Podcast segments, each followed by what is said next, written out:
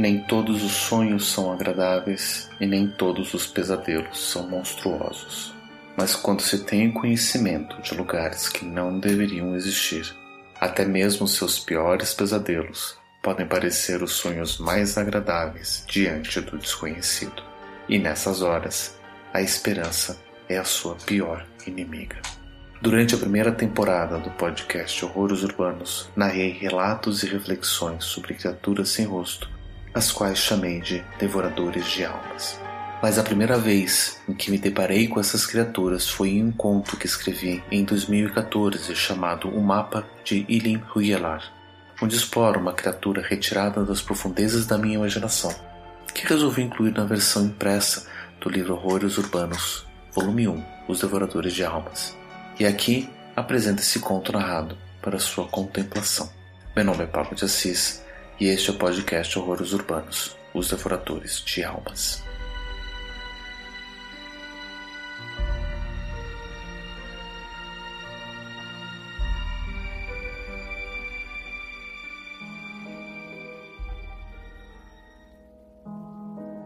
Já faz um tempo percebi que os meus sonhos sempre acontecem em uma mesma cidade. Não é nenhuma cidade real, mas parece um amálgama de todas as cidades que conheço e já visitei. Comecei a perceber isso quando nos meus sonhos eu tinha a sensação de conhecer aquele lugar, por mais que racionalmente eu soubesse que nunca havia estado lá. Depois disso, esses mesmos lugares começaram a aparecer em diferentes sonhos. E em pouco tempo, essa cidade ganhou uma forma tão real quanto qualquer outra cidade. Isso chamou minha atenção. No início, Achei interessante como isso acontecia. Nos sonhos, eu pegava uma estrada deserta e sabia exatamente onde estava e onde queria chegar. Se virasse à esquerda, chegaria em um bairro, à direita, a outro. No centro da cidade, em uma das várias praças interconectadas por uma grande avenida, eu sabia exatamente onde encontrar vários prédios, teatros, lojas, restaurantes e museus. Estava mais familiarizado com essa cidade nos meus sonhos do que na cidade onde eu de fato morava. Foi quando eu resolvi desenhar um mapa dessa cidade. Eu sempre quis ser arquiteto e desenhar mapas de cidades sempre foi um hobby meu. Então, no meu tempo livre, juntava papel e lápis e começava a rabiscar a cidade que aparecia nos meus sonhos. E aos poucos, o mapa foi crescendo. E quanto mais crescia, eu ia juntando folhas A4 e ampliando a área do mapa. Em pouco tempo, já tinham 10 folhas grudadas formando um grande e detalhado planisfério. Então eu cometi o erro de ver a cidade à distância. Pendurei o um mapa desenhado na parede do meu quarto e me afastei. Foi assim que percebi o padrão que nunca havia visto. A cidade parecia uma espiral. Por mais que as principais avenidas fossem retas e as quadras assimétricas, era algo estranho, uma espiral formada por retas e quadras, algumas triangulares, outras quadradas e vários ângulos obtusos e agudos, com algumas praças circulares, rotatórias e várias figuras geométricas interconectadas. Mas o mapa da cidade formava claramente uma espiral. E ao me aproximar novamente, procurando o centro da espiral, foi que encontrei o que eu nunca deveria ter encontrado. No início, a quadra parecia mais uma quadra normal, como qualquer outra. Neste caso, era uma quadra comercial com prédios e lojas, e, como muitas outras quadras, no meio dela, longe das ruas, havia um pequeno parque. Pensei que talvez eu pudesse, em algum sonho, me direcionar até esse parque para ver o que havia por lá. E foi então que os pesadelos começaram.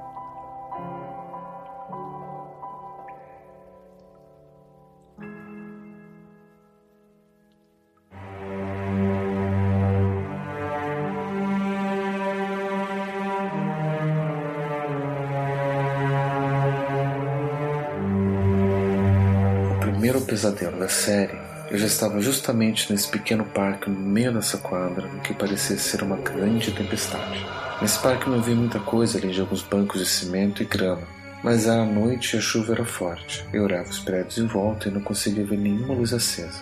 Quando relâmpagos caíam, conseguia ver alguma coisa mais detalhada, mas nada muito preciso. Olhei em volta para procurar algum abrigo, quando vi que do outro lado da praça havia uma pequena galeria que levava até a rua e achava que lá eu iria ao menos conseguir me proteger da chuva. Corri do outro lado, pisando nas poças de água e na lama formada no temporal. Mas quando fui passar pelo meio, o que parecia uma simples poça de água acabou se mostrando uma profunda piscina. Pisei no buraco e mergulhei na água suja como se caísse em um poço. Acordei antes de me afogar por inteiro. Tive dificuldade em voltar a dormir nessa noite, principalmente porque quando acordei, de fato, estava chovendo lá fora e eu estava encharcado do que só posso acreditar ser suor. Não me lembro de outro sonho naquela semana.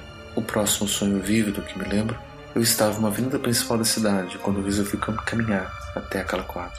Cheguei na frente da galeria resolvi atravessar até a praça. Só que quando cheguei do outro lado da galeria já era noite e bem no centro da praça identifiquei uma figura que parecia uma pessoa encapuzada vestindo uma espécie de túnica velha, grossa, suja e pesada, com capuz cobrindo o rosto. Não conseguia ver ou identificar nenhum detalhe na face. Ela estava no centro da praça, onde antes eu mergulhara no que parecia ser um poço escuro e sem fundo. Ela olhava na minha direção e esticou seu braço para mim. Senti uma grande necessidade de ir até ele, por mais que racionalmente soubesse que não deveria fazê-lo. Mas, racionalmente, também percebi que aquilo era só um sonho e nada de mal poderia acontecer. Na pior das hipóteses, era só acordar. Quando me aproximei, o ser segurou meu braço com seus longos e finos dedos e consegui sentir suas longas e sujas unhas furando a minha pele. Tentei soltá-lo, mas não consegui. Ele é mais forte do que eu. Eu então ouvi uma voz rouca, como um grito surdo e áspero que parecia ecoar do silêncio, dizendo: então essa figura se desfez em uma pilha de poeira e sumiu. Eu acordei. Naquele momento, minha curiosidade se atiça e eu resolvi explorar cada vez mais aquele ponto. Eu não sabia no que iria me meter.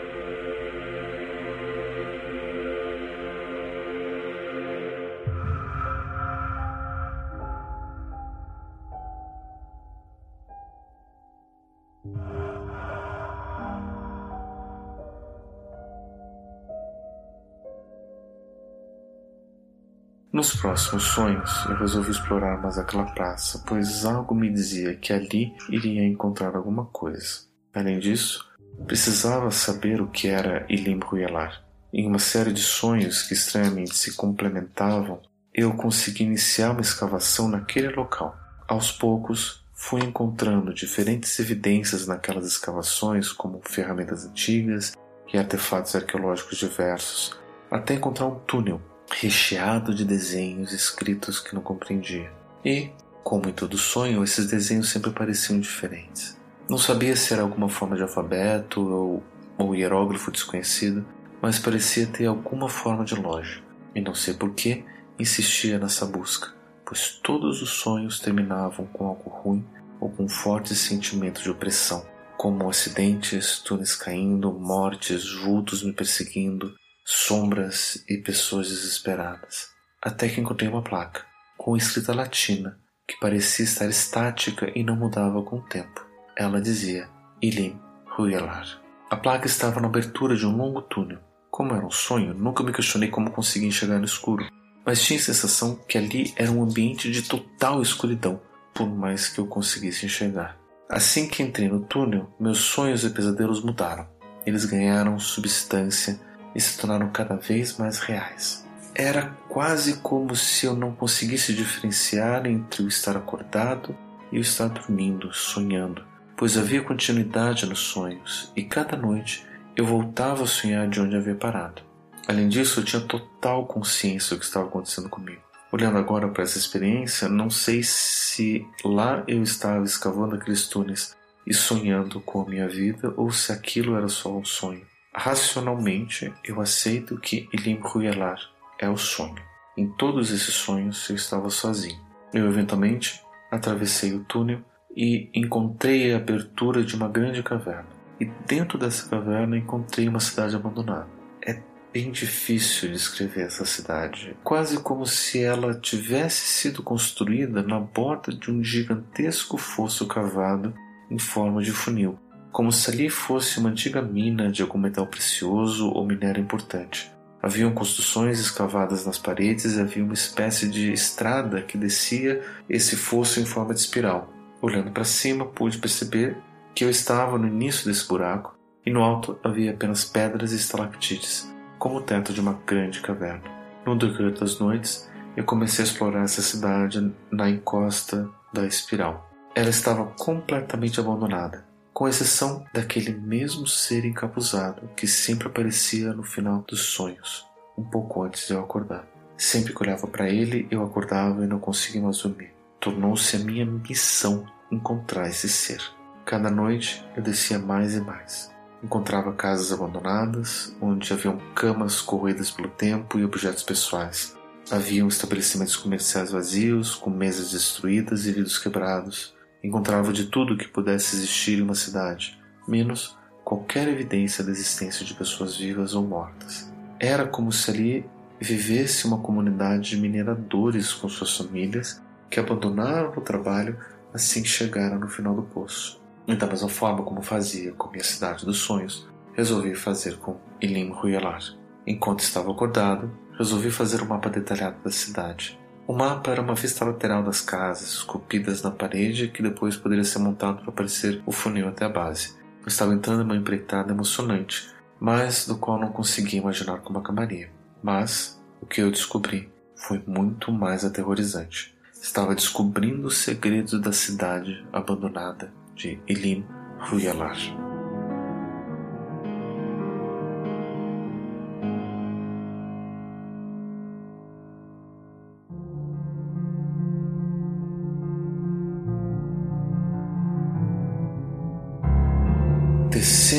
Vez mais pelas paredes desse precipício, fui encontrando algumas outras e novas evidências. Encontrei livros e registros, catálogos das escavações, e conseguia ler tudo como se eu realmente estivesse no local. Aparentemente ali era o que sobrou de uma grande escavação arqueológica no interior da Turquia, que estava seguindo os indícios de vários relatos diferentes, independentes, que coincidiam apenas com o local. Os relatos falavam de alguma força misteriosa localizada no subsolo do deserto. Era uma força que parecia chamar viajantes incautos, eremitas e vários monges. A maioria das pessoas sentia essa força de noite e muitos durante o sonho mas os que conseguiam relatar, principalmente os monges que viviam na região e faziam peregrinações ao local, diziam sentir essa força durante o dia. Alguns relatos, inclusive, revelavam visões espectros, sombras e criaturas altas e esguias. Esses relatos datavam de meados da Idade Média até o final do século XIX, quando esse grupo de exploradores, liderado por um arqueólogo inglês e financiado pelo Império Otomano, encontrou a entrada de um túnel na base de uma montanha próxima ao Monte Ararat. Como se tratava de um local sagrado para várias religiões, o Império fez questão de manter tudo em segredo. Os vários documentos que encontrei relatavam diferentes partes dessa mesma história. Ali eles encontraram o resto de uma cidade abandonada que datava do século 150 antes da nossa era, de alguma civilização desconhecida, aparentemente surgida logo após a era glacial. Ao escavar a cidade, os exploradores foram reorganizando-a para servir a sua escavação. Parecia que no topo da escavação encontravam-se as residências dos operários, enquanto no fundo eram guardados os materiais mais secretos, justamente para evitar que eventuais saqueadores pudessem descobrir do que se tratava. O relato oficial era que ali estavam sendo feitas escavações para uma possível mina de sal e outros minerais essenciais. Nada disso parecia fora do normal, mas o que iria me impressionar era o que havia no final desse percurso. Quem me mostrou foi ninguém menos do que aquela figura encapuzada.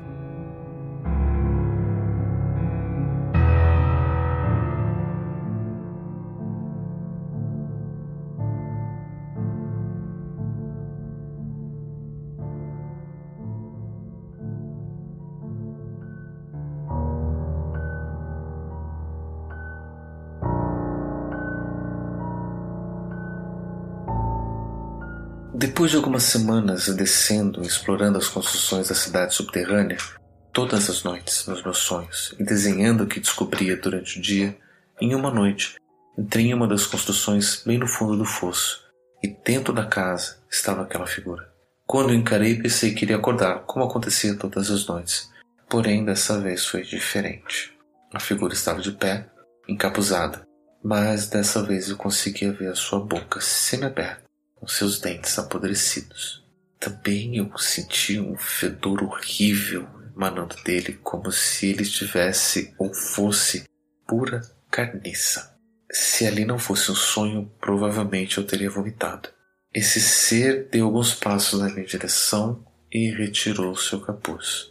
Eu não saberia descrever o asco que senti de sua figura. Não via olhos nem sinal de globo ocular. Era como se sua testa terminasse nos lábios e não houvesse nada além do nariz fino e também carcomido pelo tempo. A figura era completamente calva e suas orelhas também pareciam que foram comidas por roedores. Com sua voz rouca e indistinguível, que parecia consonar diversas vozes distintas masculinas e femininas, jovens, velhas, conseguia ouvir algumas palavras enquanto esboçava um leve sorriso assustador. Assim o devorador de almas não consegue me pegar. Devorador de almas? Do que, que esse ser estaria falando? Se você chegou até aqui, cuidado, pois se prosseguir pode nunca mais voltar. Ele completou, seguindo um sorriso que não sabia se era irônico ou sincero, e ele realmente não queria que eu saísse mais de lá. Acordei. Na noite seguinte, o sonho iniciou-se comigo naquele cômodo, em frente ao ser encapuzado. Logo de cara eu disse: Eu quero conhecer esse devorador de almas. Você não sabe o que está pedindo. Retrucou o ser. Eu sei que isso é só um sonho e que nada aqui pode me fazer mal. Respondi com certo ar de superioridade. Você não sabe do que está falando. Respondeu agora, com um tom mais sombrio. Quem é o devorador de almas? É o ser que vive no fundo deste poço. E o que ele faz lá? Devora. Foi isso que aconteceu com os exploradores da cidade? É isso que acontece com todas as pessoas que vão longe demais. Ninguém quer ir longe demais. Como é esse devorador de almas? O que, o que ele faz? Não sei descrevê-lo, pois nunca ouvi. Eu encontrei brevemente no último dia, mas sei que ele é um terror inimaginável, capaz de destruir a vida de um ser e oferecer um destino pior do que a morte. E, e como que ele faz isso? O devorador possui quatro bocas e cada boca devora um quarto de sua alma. A primeira boca devora um medo e a pessoa nunca mais teme nada. Isso não parece ser tão ruim. Neste momento adoraria não ter medo, já que eu estou me empurrando tudo com a situação. E estava sendo sincero ao dizer isso. Nunca havia sentido tanto medo na minha vida. Mas o que me mantinha ação era saber que aquilo era só um sonho e que nada de mal realmente poderia acontecer comigo. A segunda boca devora a morte. E a pessoa nunca mais pode morrer. Essa foi a única boca que me devorou. E por isso estou aqui. Vida eterna? Novamente, não me parece ser tão mal. O que mais? A terceira boca devora o sofrimento. E a pessoa não a ficar triste? Felicidade para sempre?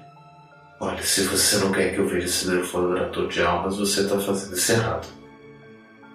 E a última boca devora a revolta, deixando a pessoa cheia de esperança. Então, deixa-me ver se entendi. Esse tal devorador de almas que eu vou encontrar no fundo do fosso, ele me dá coragem, imortalidade, felicidade e esperança? E por que, que eu não ia querer vê-lo? Eu sinto que quero sim ver esse devorador de almas. Você não sabe o que está sentindo. O ser deu alguns passos para trás e apontou para a porta. Naquele momento eu não sabia o que esperar quando saí e descer as últimas voltas da espiral, mas foi exatamente o que fiz. Conforme descia, a espiral ficava menor e a jornada era mais rápida. Se demorei semanas para chegar naquele ponto, naquela noite, em questão de uma hora de descida direta, passando por poucas afastadas construções, consegui chegar até o fundo. E ali encontrei um platô circular de terra batida que não tinha mais de 20 metros de diâmetro. Caminhei até o centro, tentando encontrar esse devorador de almas. E chegando no exato centro, onde havia um cristal incrustado no chão, eu vi o devorador se materializar.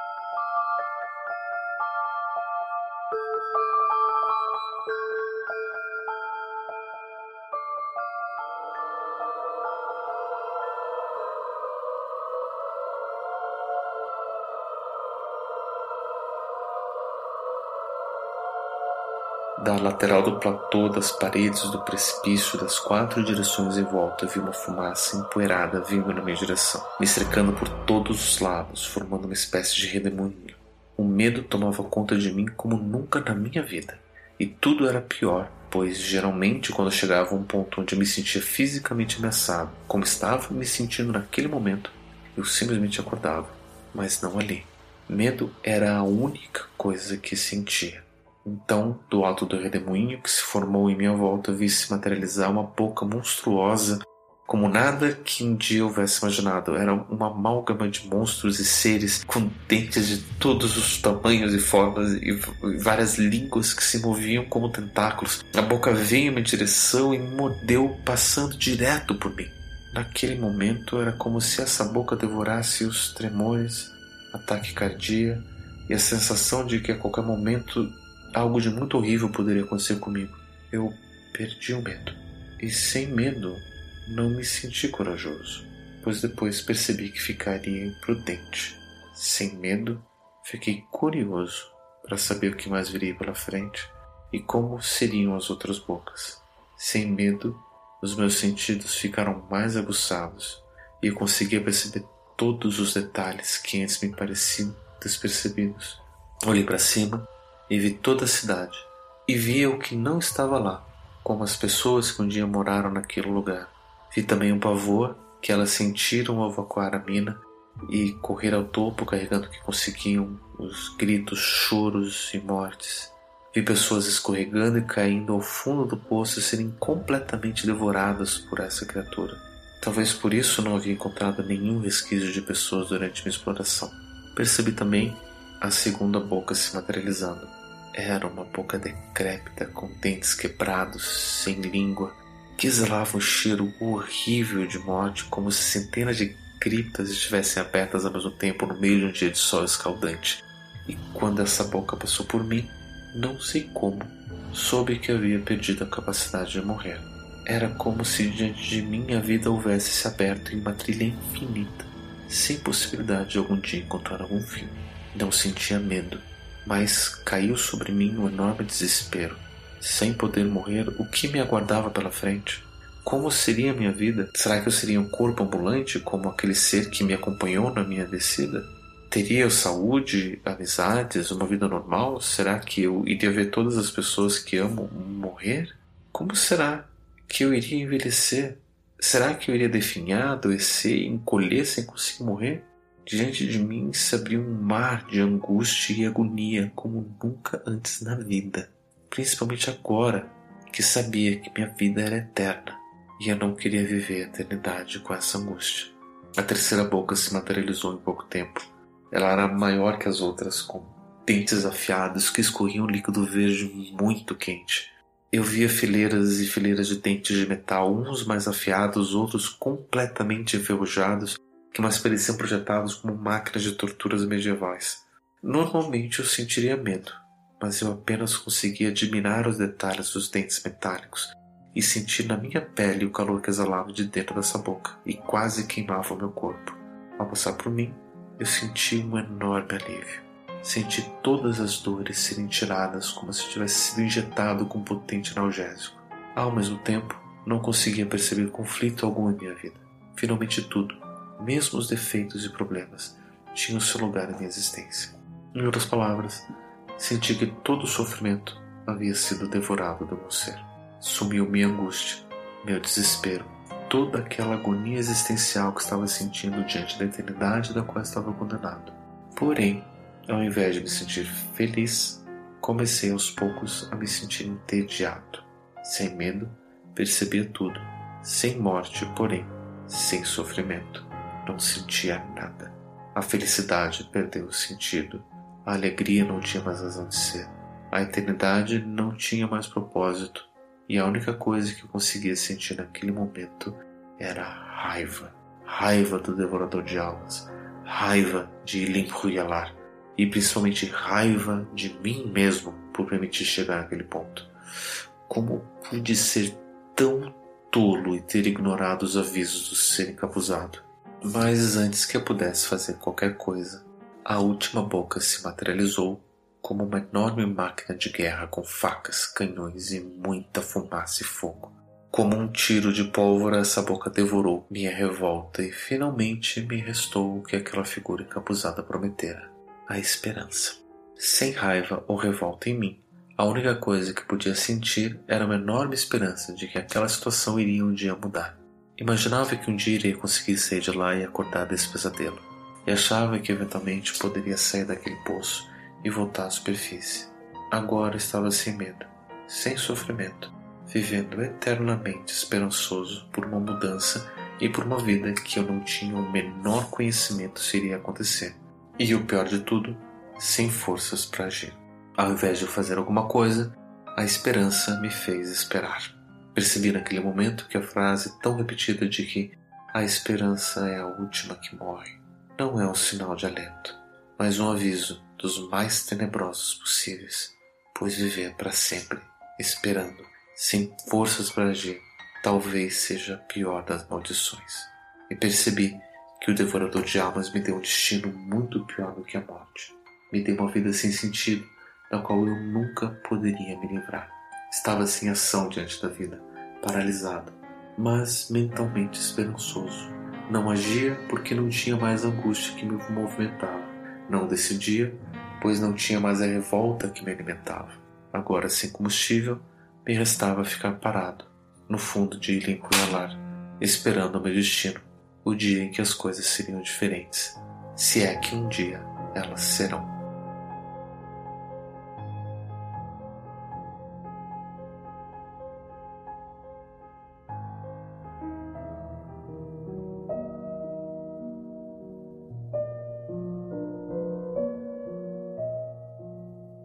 Primeiro relatório prognóstico semestral. O paciente encontra-se estável e medicado. A depressão aparentemente está controlada e ele parece responder aos medicamentos e às terapias ocupacionais indicadas. A catatonia entrou em remissão, porém os delírios ainda permanecem. O paciente fala da cidade dos sonhos e que precisa terminar o mapa da cidade subterrânea e encontrar uma saída. Indico terapia ocupacional que envolva trabalhos físicos e não recomendo trabalhos criativos, pois o seu delírio obsessivo pode ser acentuado caso ele possa materializar esse mapa do qual se refere. O psicólogo responsável por acompanhá-lo relata que em suas sessões semanais de terapia, o paciente tem aos poucos contado sobre seus sonhos, já que ele se recusa a falar sobre sua vida pessoal. Mas todos os sonhos são os mesmos e repetições dos mesmos temas. Segundo o psicólogo, o paciente sonha que está preso no fundo de um poço, mas não há nada lá que o prenda fisicamente. Porém, ele está completamente sem forças para subir. Ele também relata o mesmo personagem que acompanha, um ser encapuzado. Seu diagnóstico é que o sonho descreve seu estado atual de depressão. Isso me faz pensar em aumentar a dose do antidepressivo. O prognóstico é satisfatório, levando em conta o caso crônico de transtorno esquizoafetivo e a gravidade da situação aguda de sua chegada. Ao menos ele não está piorando. Estudando o relato de seu antigo médico, parece que ele chegou à clínica com um quadro de depressão grave em pleno episódio depressivo maior, havia quatro dias. Porém, depois de algumas semanas internado, ele foi acometido de delírios e catatonia, agravando seu quadro. Agora, seis meses depois, o quadro se encaminha para a estabilidade. Não vejo, porém, como o paciente possa um dia ter uma vida normal novamente. Por toda a vida, ele precisará tomar os medicamentos para evitar uma recaída ou, quem sabe, um futuro quadro de suicídio. Devemos evitar isso a todo custo, pois não podemos deixar o paciente morrer. Os medicamentos receitados reduzem sua ansiedade e agitação para impedir qualquer ação contra sua vida, além de diminuir manifestações emocionais que possam agravar a doença. Ele agora precisa se estabilizar para depois mudarmos os medicamentos para outros que o acompanharão pelo resto da vida. Precisamos ter coragem e não podemos perder as esperanças.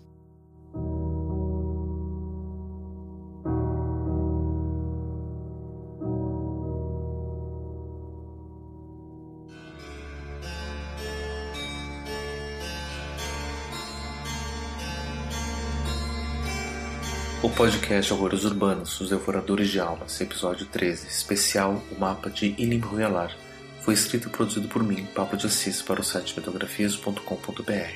Nosso objetivo é explorar, através de histórias e narrativas, os medos que nos assombram todos os dias, não só na nossa imaginação, mas também os que rondam as nossas cidades e vidas, personificados nas criaturas chamadas de devoradores de almas. Caso você tenha algum relato, comentário, feedback ou gostaria de patrocinar algum episódio futuro, mande seu e-mail para contato.mitografias.com.br. Este projeto só é possível graças ao apoio dado pelos ouvintes do Papo Lendário ao Padrinho Lendário. Para conhecer o projeto e dar sua contribuição, acesse padrim.com.br mitografias. Com sua contribuição, seremos capazes de oferecer mais episódios deste e de novos projetos. Esta é uma obra de ficção baseada em relatos que podem ser encontrados online, e não pretende ser um compêndio de fatos. Por mais que muitas das experiências aqui relatadas sejam propositalmente relacionáveis a situações cotidianas ou até mesmo construídas em cima de relatos verídicos, a fantasia realmente é aterrorizante, por mais que a realidade possa ser muito pior. Visite o site www.mitografias.com.br para conhecer os outros episódios da série, além dos outros projetos da nossa equipe. E caso você tenha gostado dessa série, está já disponível o primeiro e-book Horrores Urbanos Volume 1, Os Devoradores de Almas, exclusivamente pelo site mitografias.com.br, com todos os roteiros dos episódios, além de comentários e textos exclusivos para essa versão. Caso goste, ajude o projeto divulgando o link do site. O podcast Horrores Urbanos retorna no final do ano de 2018.